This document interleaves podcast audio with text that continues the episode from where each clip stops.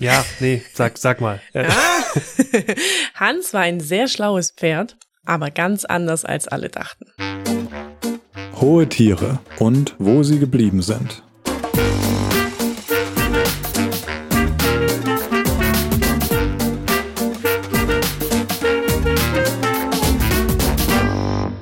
Hallo da draußen, ich bin Bex Ich bin Moritz.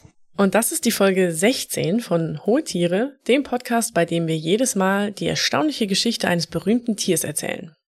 Heute habe ich wieder eine Geschichte mitgebracht und diesmal geht es um ein besonders schlaues Tier.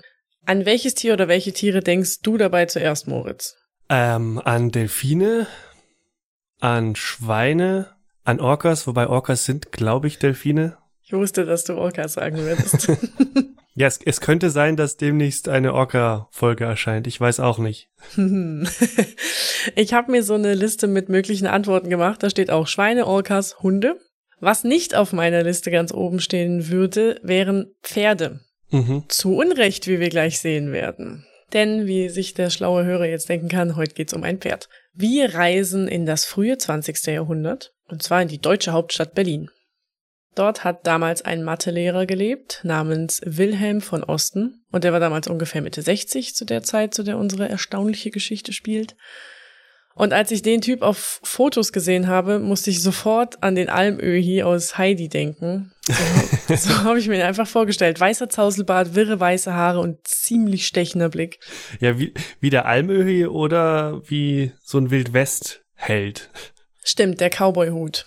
Ja. Sehr charakteristisch. Von Osten hat sich zu der Zeit dann ein Pferd gekauft, das hat er Hans getauft. Und das hat er dann bei sich in der Griebenowstraße 10 gehalten. Das ist heute, ich habe mir das auf Google Maps angeguckt, das ist ein ganz normales vierstöckiges Mehrfamilienhaus in der Nähe der Zionskirche in Berlin. Hm? In welchem Stockwerk hat das Pferd dann gewohnt? Im Innenhof. Also zumindest hoffe ich das. Auf Fotos ist es immer draußen. Genau, und äh, eben das Haus hat so einen für Städte ganz typischen Innenhof. Der wird so eingefasst von allen Häusern. Und hier in diesem Innenhof in der Griebenowstraße 10 hat von Osten das Pferd Hans trainiert. Man muss jetzt noch kurz dazu sagen, von Osten war nicht komplett unerfahren mit Tieren.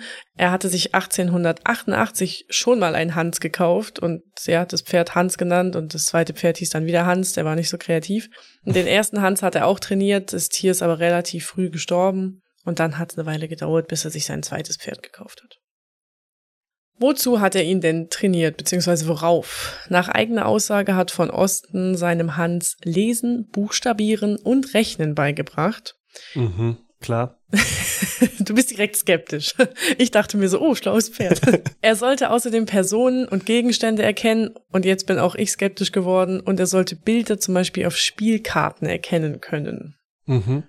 Das ist, glaube ich, was, was richtig schwierig ist. So, also gemalte Bilder erkennen. Ja, zumal die ja vielleicht auch, also je nach Spielkartenset unterschiedlich sind und für Tiere ja eigentlich im Grunde keine Bedeutung haben. Mhm.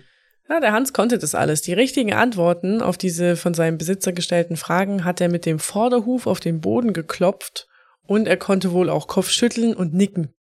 Also zum Beispiel von Osten hat Hans gefragt, was ergibt drei mal fünf und Hans klopft 15 Mal mit dem Huf auf den Boden. Und um ihm das beizubringen, wir haben ja schon gehört, von Osten war mal, war Mathelehrer, zu der Zeit war er dann schon pensioniert.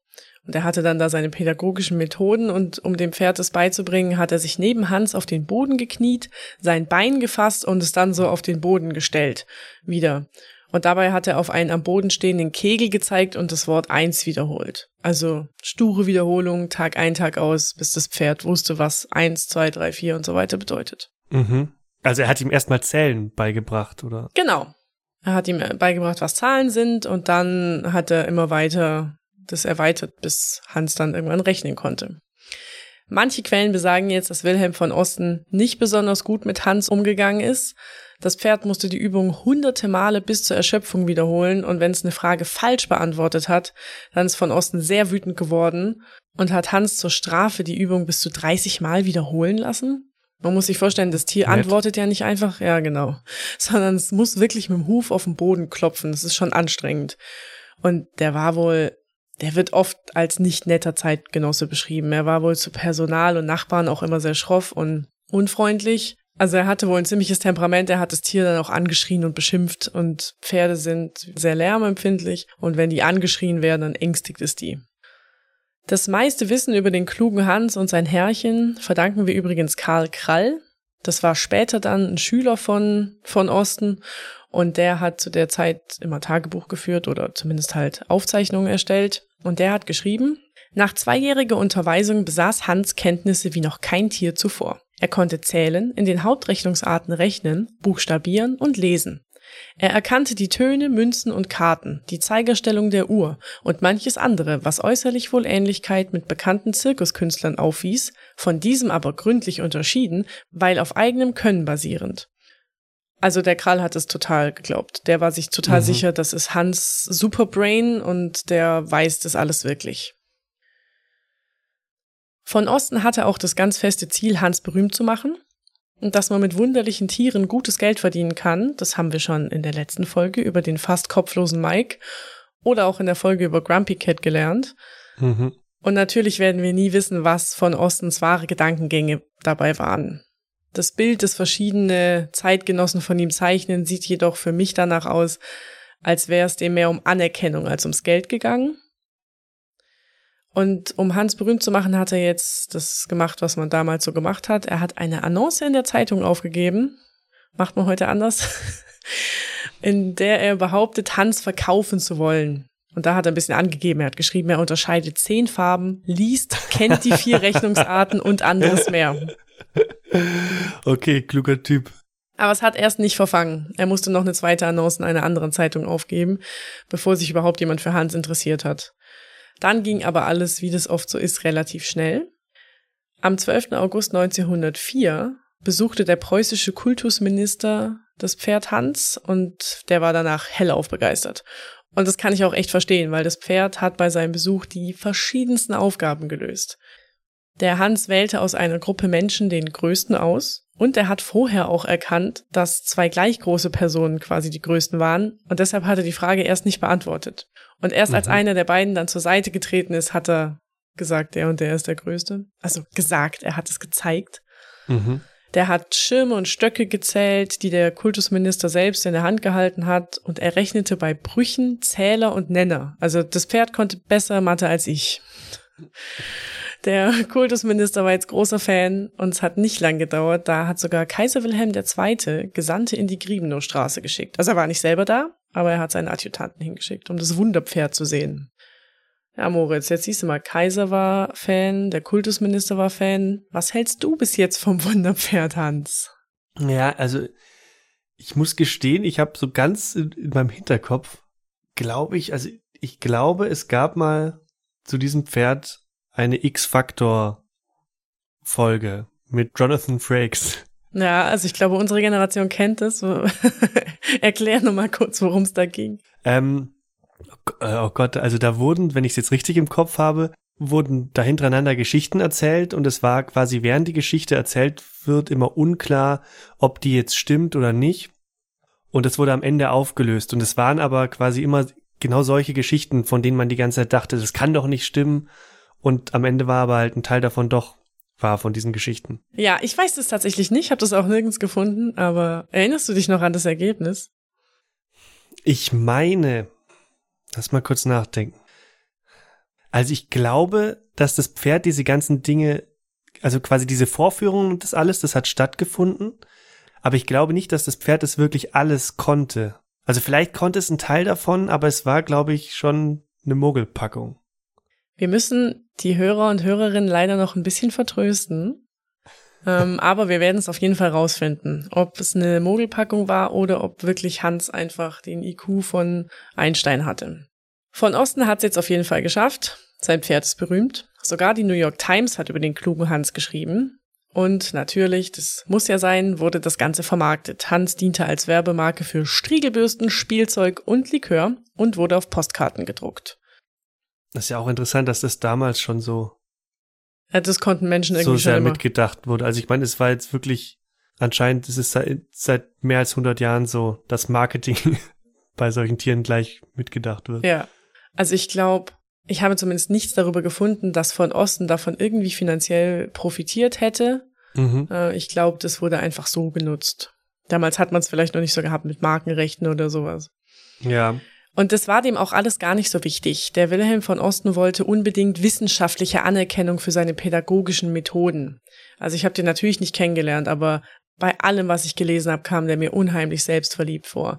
Weil, also er war schon davon überzeugt, dass Hans ein schlaues Pferd war, aber er hat hauptsächlich gesagt, naja, ich als Superlehrer habe meinem Pferd das alles beigebracht.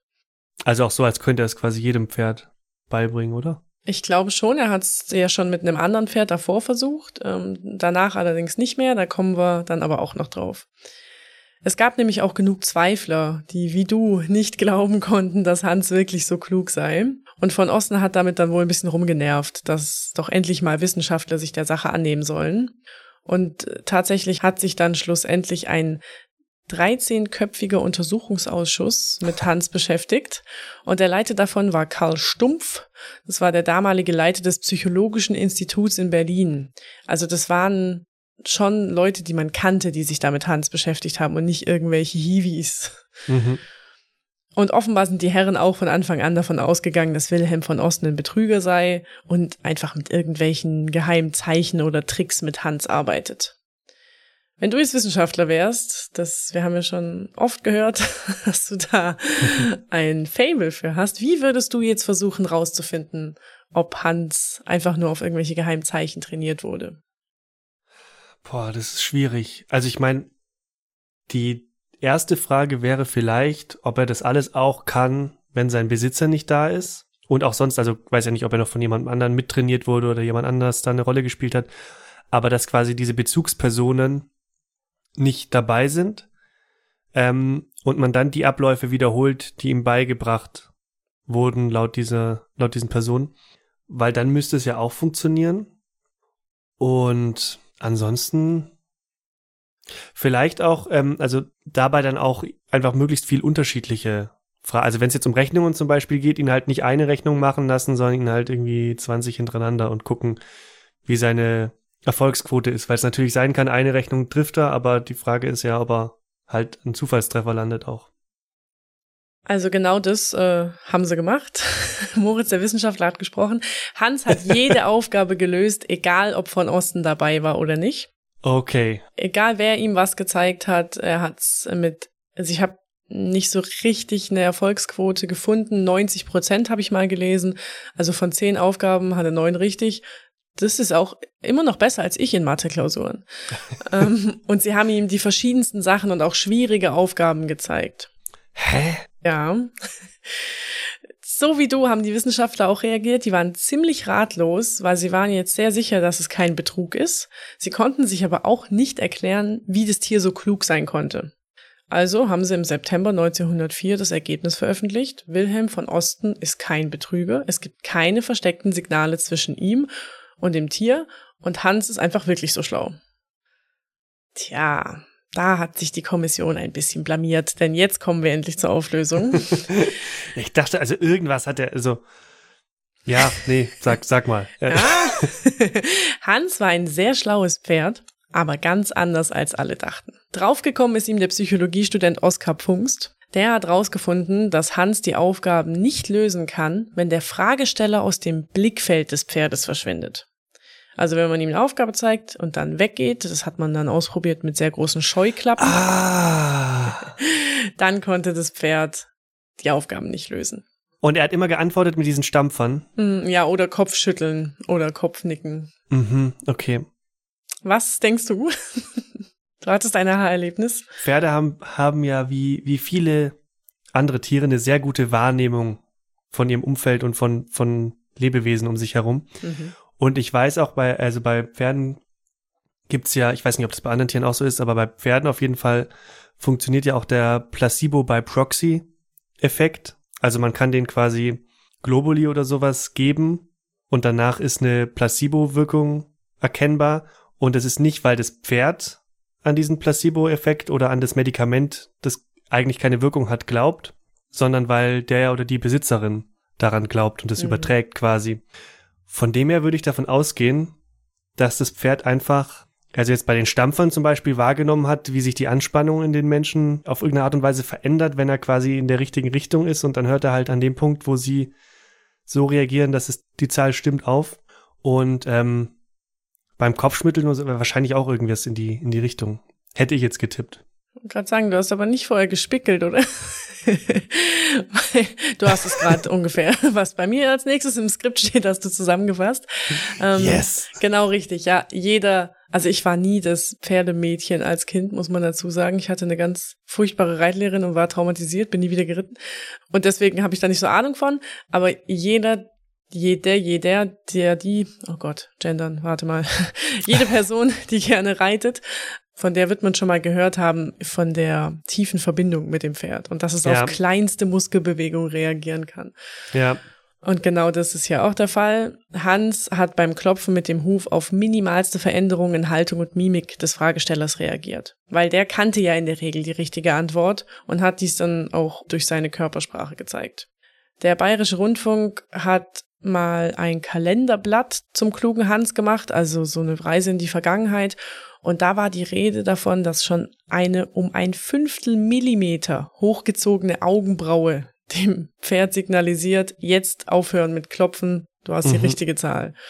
Und eben auch die Anspannung, vor allem wenn großes Publikum da ist, die Anspannung, die sich in den Menschen sammelt, so er muss, was weiß ich, das Ergebnis ist 15 und bei 14 ja. sind die Leute schon total aufgeregt, dann klopft er zum 15. Mal und dann alle so, boah. Und das Pferd ist einfach schlau genug zu wissen, jetzt aufhören. Das war das Signal, jetzt gibt's die Möhre oder das Zuckerstück oder was auch immer er als Belohnung bekommen hat. Das ist ja auch wieder so ein Punkt, genau, dass er ja gar nicht, also er arbeitet ja nicht darauf hin, dass er in seinem Kopf rechnet, ich muss zur 15, sondern er arbeitet ja darauf hin, ich muss zur Möhre. Mhm, genau. Leider gibt's keinerlei Filmaufnahmen aus der Zeit, deswegen weiß man bis heute auch nicht ganz genau, auf welche Signale genau der Hans jetzt reagierte. Er muss aber sehr empathisch gewesen sein, weil es ja wirklich bei den verschiedensten Menschen, die er auch vorher gar nicht kannte, funktioniert hat. Mhm. Aber das heißt dann doch, dass der äh, Wilhelm von Osten kein Betrüger war, oder? Nein, er war kein, also ziemlich sicher war er kein Betrüger. Also er hat selbst an die Geschichte quasi geglaubt. Genau. Die Wissenschaftler haben getestet, ähm, wie das ist, wenn man versucht, bewusst Signale zu senden. Dann hat's funktioniert. Aber auch wenn der Wissenschaftler mhm. sich ganz fest vorgenommen hat, einfach nur an die richtige Zahl zu denken und sonst kein Signal zu geben, hat's funktioniert. Also quasi wirklich die kleinsten Signale. Ja. Hans hat gereicht. alles gesehen oder gespürt. Man weiß ja nicht genau, auf welche Art er das wahrgenommen hat. Weißt du, ob das irgendwann mal wiederholt wurde? Als Experiment? Weil dann könnte man es ja wirklich mit Pferden mit wiederholen. einem anderen Tier ja. meinst du? Weiß ich nicht. Ich weiß, dass es einen Hund gibt, der ähnlich gute Sachen konnte, aber über den will ich, glaube ich, mal eine Folge machen und deswegen darf ich jetzt hier nicht so viel verraten. Und der wurde dann, also viel, viel später in unserer heutigen Zeit gab es diesen Hund und der wurde dann untersucht und vielleicht werden wir dann mehr erfahren. Aber okay. dass sich die Wissenschaft so mit einem Pferd beschäftigt hat, zu der Zeit, davon weiß ich nichts. Mhm. Kommen wir später noch ein bisschen drauf wer sich dann da noch mit Hans irgendwie auseinandergesetzt hat. Also die Wissenschaft, den Wissenschaftlern der Expertenkommission war klar, hm, wir haben uns geirrt. Beim ersten Mal waren wir zu vorschnell. Deswegen gab es eine zweite Kommission und nur zwei Monate später, im Dezember 1904, hat die dann die, ihre Ergebnisse veröffentlicht. Und der Oskar Pfungst, der die Idee überhaupt hatte, dass es vielleicht doch nonverbale Signale sein könnten, der hat über den klugen Hans geschrieben das Pferd muss im Laufe des langen Rechenunterrichts gelernt haben, während seines Tretens immer genauer die kleinen Veränderungen der Körperhaltung, mit denen der Lehrer unbewusst die Ergebnisse seines Denkens begleitet, zu beachten und als Schlusszeichen zu benutzen. Die Triebfeder für diese Richtung und Anstrengung seiner Aufmerksamkeit war der regelmäßige Lohn in Gestalt von Mohrrüben und Brot. Ja, Pferde reagieren wie die meisten Tiere natürlich auf Lohn in Gestalt von Essen, aber wenn wir uns erinnern, am Anfang haben wir gehört, dass der von Osten echt nicht nett war zu Hans mhm. und ihn angeschrien hat und was weiß ich. Also ich glaube, es war auch echt Dressur durch Angst, weil das Pferd auch einfach negative Erfahrungen vermeiden wollte. Und das finde ja. ich irgendwie auch so ein bisschen das Traurige daran, dass Hans eigentlich auch, auch so gut war in dem, was er getan hat, weil er einfach schikaniert wurde. Ja, artgerecht, artgerechte Dressur. Wenn es sie überhaupt gibt, so geht sie nicht. Ja, aber es ist ja gerade, also in, in der Geschichte der Dressur ja, so eine Entwicklung, sage ich mal, dass man früher viel mehr, so wie, also ich meine, wie in der Kindererziehung ja auch, früher viel mehr auch auf negative Reize gegangen ist und es mit der Zeit immer mehr abgelegt hat. Genau, ich habe auch bei dem von Osten das Gefühl, dass er einfach das, was er früher in der Schule gemacht hat, eins zu eins auf Hans übertragen hat. So ja. seine tollen pädagogischen Methoden. So, Hans galt als entlarvt. Keiner wollte ihn mehr sehen. Von Osten war über die Entwicklung sehr erbittert. Er hat die Ergebnisse komplett geleugnet und hat nach wie vor fest an seine pädagogischen Fähigkeiten geglaubt und hat gesagt, die Wissenschaftler hätten Hans heimlich umdressiert. Und äh, er hat danach noch eine Weile versucht, Hans noch schwierigere Sachen beizubringen, zum Beispiel sprechen. Da habe ich einen sehr schönen Artikel gefunden, der diese ganzen Aufzeichnungen von dem ähm, Krall wiedergibt. Und da wird mhm. beschrieben, wie der von Osten nachts im Hof sitzt und dem Pferd Vokale vorsagt. Das stelle ich mir sehr schön vor. Okay. So ein bisschen die Verzweiflung gerutscht dann. Genau. Und das alles hat niemand mehr interessiert. Für die Öffentlichkeit war der Fall klar. Die Wissenschaft hat gesprochen. Hans ist zwar schlau, aber eben nicht so schlau, wie der von Osten behauptet hat. Aber auch das finde ich interessant, weil natürlich die Leistung, also die ist jetzt vielleicht nicht das, was die Leute vermutet haben, aber die Leistung ist ja trotzdem krass, dass Tiere sowas können. Ja, darauf kommen wir auch gleich noch, weil das total unter den Tisch gefallen ist, dass der Hans eigentlich was, also dieses Pferd total gut konnte. Ja. Und, ja, aber dazu gleich mehr. Erst müssen wir noch kurz den Wilhelm von Osten gebührend verabschieden. Der ist zu der Zeit dann an Krebs erkrankt. Für Hans hatte er überhaupt keine guten Worte mehr übrig. Er nannte ihn enthartes Viech und ausgetragenen Halunken. Und sein Schüler und Vertrauter Karl Krall hat äh, berichtet, dass von Osten noch auf dem Sterbebett im Jahr 1909 über Hans geschimpft hat. Das letzte Wort zu mir war eine Verwünschung seines Hans, dem er die Schuld gab an dem herben Missgeschick seines eigenen Lebens. Sein dauernder tiefer Hass gegen sein Pferd, dem er ein Ende vor dem Mörtelwagen wünschte, dauerte bis zuletzt. Also das war echt kein Sympath, der Wilhelm von Osten. Weil natürlich war sein Pferd nicht schuld daran. Es war schon so eher sein eigenes Ding. Und obwohl er sich mit Karl Krall dann ab und zu ein bisschen verkracht hat, was die pädagogischen Methoden angeht, da waren sie sich nicht immer ganz einig. Krall hat immer daran geglaubt, dass der Hans schlau war und wirklich rechnen und logisch denken konnte und nicht nur auf Signale reagiert. Und er hat das Pferd dann ähm, nach von Ostens Tod auch zu sich genommen und ihn gemeinsam mit seinen anderen Pferden weiter trainiert. Er war fest überzeugt, dass die Pferde rechnen und lesen können und er hat sogar eine Schreibmaschine für die Pferde gebaut, mit der sie einfache Wörter schreiben konnten. Mhm und hat dann da noch Bücher geschrieben und später dann, der ist dann so ein bisschen ins Okkulte, hat sich für okkulte Dinge interessiert und hat dann irgendwann versucht, so Gedankenübertragung mit einem Hund, äh, da ein Gerät zu entwickeln, was diese Gedankenübertragung messen kann und so. Also der war ein bisschen ein Sonderling. Hans war infolge der schlechten Haltung, der hat in einem engen Innenhof auf Stein gelebt und nicht auf einer Weide, wie sich's gehört, ähm, sein Leben lang. Der war deswegen nicht das gesündeste Pferd und ist 1915 im Alter von etwa 18 Jahren auf einem Hof bei Mettmann gestorben. Natürlich wurde sein Kopf ausgestopft und hing bis zum alliierten Fliegerangriff im Juni 1943 in der Ludwig-Maximilians-Universität in München. Und dann? Ich nehme an, er wurde zerstört. Oh. Weil, also, weil das hier steht in der Quelle, die ich las, steht, hing bis zum alliierten Fliegerangriff dort. Danach stand darüber nichts mehr. Also ich glaube, den gibt's nicht mehr. Okay. Ja, damit endet hier zumindest das Leben von Hans. Wir haben die beiden etwas wunderlichen Gestalten Wilhelm von Osten und Karl Krall. Demgegenüber steht die Wissenschaft, die bis heute überzeugt ist, dass Hans eben nicht Buchstaben, sondern Menschen lesen konnte. Auch wenn der Karl Krall alles getan hat, um das Gegenteil zu beweisen. Der hat die schwierigsten Übungen mit seinen Pferden gemacht. Die Wissenschaft konnte er nicht überzeugen. Und in der Tierforschung und generell in der Forschung hat diese Geschichte den sogenannten klugen Hans-Effekt geprägt. Ne, heute kommt uns das alles ganz normal vor, dass bei wissenschaftlichen Studien solche Standards eingehalten werden, um das Ergebnis nicht zu verfälschen. Mhm. Mindestanzahl an Probanden, Kontrollgruppen und so weiter. Wir tendieren nämlich als Menschen, genau wie Hans, dazu, bei Tests das zu antworten, wovon wir glauben, dass es auch von uns erwartet wird. Und dieser Effekt muss bei wissenschaftlichen Studien so gut wie möglich verhindert werden. Und jetzt kommen wir nochmal auf den Punkt, den du gerade schon angesprochen hast, weil es gibt auch Kritik an den Ergebnissen von damals. Der Züricher Tierpsychologe und Zoodirektor Heini Hediger beklagt, dass es den Wissenschaftlern damals so peinlich war, dass sie die eigentlich interessante Entdeckung, nämlich die Fähigkeit des Tiers, so kleinste nonverbale Signale zu interpretieren, dass es gar nicht weiter erforscht wurde. Und dass es total spannend gewesen wäre, die andersartige Intelligenz von Hans weiter zu erforschen. Aber ja. dadurch, dass er halt nicht wie ein, sag ich jetzt mal, wie ein Mensch intelligent war und logische Zusammenhänge erkennen konnte, war es dann halt nichts wert und man hat das Ganze dann fallen lassen. Ja, da hat er recht. Das ist halt dann quasi viel mehr eine, eine soziale und empathische Fähigkeit, die aber trotzdem, wie gesagt, ziemlich krass ist.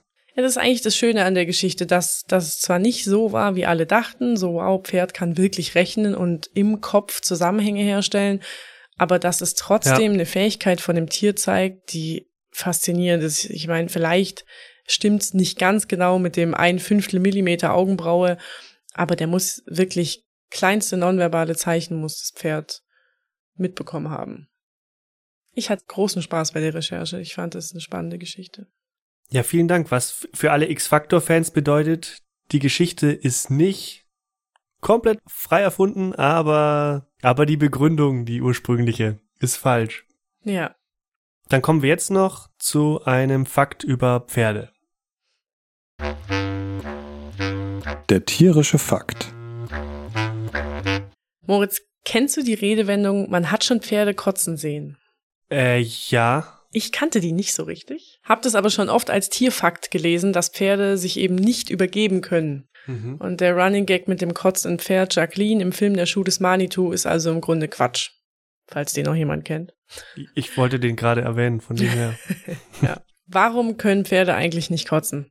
Dinge, die ich mich schon immer gefragt ja, habe. Ja, ich habe mich dann gefragt, warum können sie das eigentlich nicht? sie haben im Magen-Darm-Trakt einen speziellen Muskel, und der sorgt dafür, dass Nahrung eben nur in eine Richtung, also in Richtung Ende des Pferdes bewegt werden kann. Mhm. Und das ist gar nicht immer so hilfreich, weil wenn Pferde zum Beispiel was Falsches gefressen haben, dann wäre Erbrechen manchmal ganz gut. Geht aber nicht. Ah. Und daher kommt das Sprichwort. Und da muss man Magen auspumpen, oder? Ich glaube, das habe ich schon mal gehört. Ja, also ich weiß zumindest, dass Pferde total oft Koliken bekommen. Die, ähm, das ist eigentlich nur ein Überbegriff für Bauchschmerzen. Die können auch von was anderem kommen, muss nicht immer Magen-Darm-Trakt sein, aber wenn die was mit dem Magen haben, dann ist es meistens, muss dann sofort der Tierarzt kommen. Mhm. Sag ich als nicht so krasse Pferdeexpertin, aber es ist wohl nicht so easy, ja, wenn die was Falsches gefressen haben. Ja, ich, ich habe auch überhaupt keine Ahnung von Pferden, aber ich glaube, das stimmt. Gut, sind wir uns einig. ja, das war von mir mal ein kurzer tierischer Fakt. Das ist auch selten. Vielen Dank trotzdem dafür. Ich habe es mich noch nie gefragt, aber es ist trotzdem spannend. Damit sind wir schon am Ende dieser Folge unseres Podcasts. Wir hoffen, ihr fandet es genauso interessant wie ich oder wir. Ich kannte die Geschichte, wie gesagt, schon so, was heißt, ich kannte sie. Ich hatte diese Geschichte schon so ein bisschen zum Teil im Kopf, habe sie aber überhaupt nicht mehr genau zusammengekriegt. Ich wusste auch diese Auflösung überhaupt nicht mehr. Also ich dachte eher, dass es irgendwie um einen Betrug, um einen groß angelegten geht und da irgendjemand, ich weiß nicht, mit dem Spiegel oder so dem Pferd aus 100 Metern Entfernung Signale gegeben hat oder was weiß ich. ja, dachte ich am Anfang auch. Von dem her spannende Geschichte. Wenn sie euch auch so gefallen hat, dann freuen wir uns natürlich, wenn ihr uns weiterempfehlt und wenn ihr unseren Podcast bewertet. Das geht zum Beispiel auf Spotify und auf Apple Podcasts. Hohe Tiere ist eine Penguin-Pod-Produktion und all unsere Folgen und auch Tierfotos zu den Folgen findet ihr auf unserer Website penguinpod.de. Für noch mehr Tierbilder und Updates könnt ihr uns auch gern auf Instagram oder Twitter folgen. Wir heißen auf beiden Plattformen at penguinpod. Und wenn ihr uns schreiben wollt, dann könnt ihr das natürlich gerne tun per E-Mail an mail at penguinpod.de. Vielen Dank fürs Zuhören und bis bald. Ciao. Tschüss.